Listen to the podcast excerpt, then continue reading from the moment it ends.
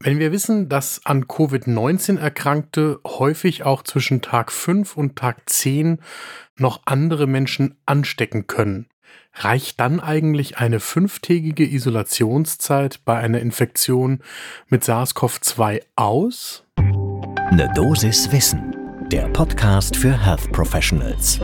Und damit guten Morgen und willkommen bei Eine Dosis Wissen hier geht's werktags ab 6 Uhr in der Früh um Themen, die euch im Gesundheitswesen interessieren. Ich bin Dennis Ballwieser, ich bin Arzt und Chefredakteur der Apothekenumschau und ich darf euch mit meiner Kollegin Laura Weißenburger im Wechsel eine Dosis Wissen präsentieren. Heute ist Mittwoch, der 2. November 2022. Ein Podcast von gesundheithören.de und Apothekenumschau Pro. Diese Frage, die ich gerade eben rhetorisch gestellt habe, die dominiert ja tatsächlich den Umgang mit SARS-CoV-2 und Covid-19-Infektionen im dritten Jahr der Pandemie und zum Eingang in diesen Winter, der vor uns liegt und von dem wir alle nicht so genau wissen, was der für uns, was die Corona-Pandemie angeht, noch so bringen soll. Deswegen lohnt eine in JAMA Network Open veröffentlichte Studie einen genaueren Blick zum ersten Kaffee des Tages. Inzwischen ist es in Deutschland so, dass vom Robert Koch Institut nur noch eine fünftägige Isolationspflicht für Menschen mit einer Corona-Infektion gilt, wobei die ja nicht hart durchgesetzt wird, sondern die hat bestenfalls Empfehlungscharakter. Früher waren es einmal sieben Tage, noch eine Weile zurückgeschaut waren es mal zehn Tage und im Moment sind wir eben bei diesen fünf Tagen. Danach ist ein Antigen-Schnelltest empfohlen. Das ist aber komplett freiwillig, wer den dann noch macht, denn das wird von überhaupt niemandem mehr nachgeprüft, ob ein Antigen-Schnelltest nach diesen fünf Tagen dann auch tatsächlich negativ ausfällt, geschweige denn, dass sichergestellt werden könnte, dass der auch so durchgeführt wird, dass er im Zweifelsfall überhaupt positiv sein könnte. Mit dieser Haltung ist das Robert Koch Institut nicht alleine, auch wenn man die US Centers for Disease Control and Prevention anschaut, also die CDC in den Vereinigten Staaten von Amerika, dann sagen die, die empfohlene Isolationszeit ist bei fünf Tagen und auch dort war sie früher einmal bei zehn Tagen.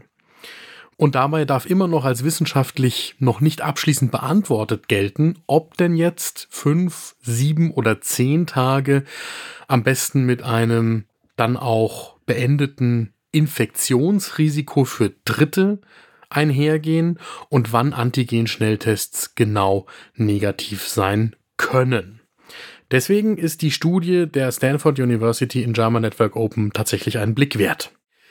In dieser Studie sind 264 Sportstudentinnen und Studenten untersucht worden, die zwischen dem 3. Januar und dem 6. Mai 2022 positiv auf SARS-CoV-2 getestet worden sind und alle vollständig geimpft waren. Dann hat man ab dem siebten Tag nach der Diagnose Antigen-Schnelltests durchgeführt, also zwei Tage nach dem Ablaufen dieser fünftägigen Isolation. Und jetzt zu den Ergebnissen. Von den 248, die an Tag 7 einen Test gemacht haben, waren 67, das sind 27 Prozent, noch positiv. Die Wahrscheinlichkeit war höher, dass sie noch positiv waren, wenn die Patientinnen oder Patienten auch symptomatische Infektionen gehabt haben. 35 Prozent bei den symptomatischen versus 11 Prozent bei den nicht symptomatischen. Deswegen auch das naheliegende Fazit der Forscherinnen und Forscher, diese empfohlene fünftägige Isolierung, die ist möglicherweise nicht ausreichend, um eine weitere Ausbreitung von Covid-19 zu verhindern. Das Ganze hat bei einer verhältnismäßig kleinen Studie natürlich Grenzen der Interpretationsfähigkeit. Das ist auch ein ausgewähltes Kollektiv, diese Sportstudentinnen und Studenten. Das heißt, das ist sicher nicht repräsentativ. Und außerdem waren die Probandinnen und Probanden damals mit BA1 und BA2 infiziert. Im Moment haben wir aber BA2 und BA5 beziehungsweise verschiedene Abkömmlinge davon. Und deswegen ist das schon nicht mehr so richtig aktuell. Aber andere Studien, auch aus den USA, zeigen ähnliche Ergebnisse. Es zeigt sich, dass auch zwischen dem Tag 5 und dem Tag 10, also dieser Grenze, die früher gegolten hat, noch erheblich Patientinnen und Patienten positiv im Schnelltest auf SARS-CoV-2 anschlagen. Wir haben eine Expertin befragt, was sie von diesen Ergebnissen hält, nämlich die Virologin Isabella Eckerle, die das Zentrum für neuartige Viruserkrankungen an den Universitätskliniken in Genf leitet. Isabella Eckerle sagt uns von eine Dosis Wissen, das ist schon eine gut gemachte und auch immer noch wichtige Studie. Und man kann auch in anderen Studien sehen, dass dieser positive Schnelltest, also irgendwo da zwischen Tag 5 und Tag 10, gut korreliert mit der Infektiosität der Patientinnen und Patienten. Es gibt dazu zum Beispiel eine Studie von Isabella Eckerle selbst, bei der aus Proben fünf Tage nach Symptombeginn noch die Viren in der Zellkultur angezüchtet werden konnten.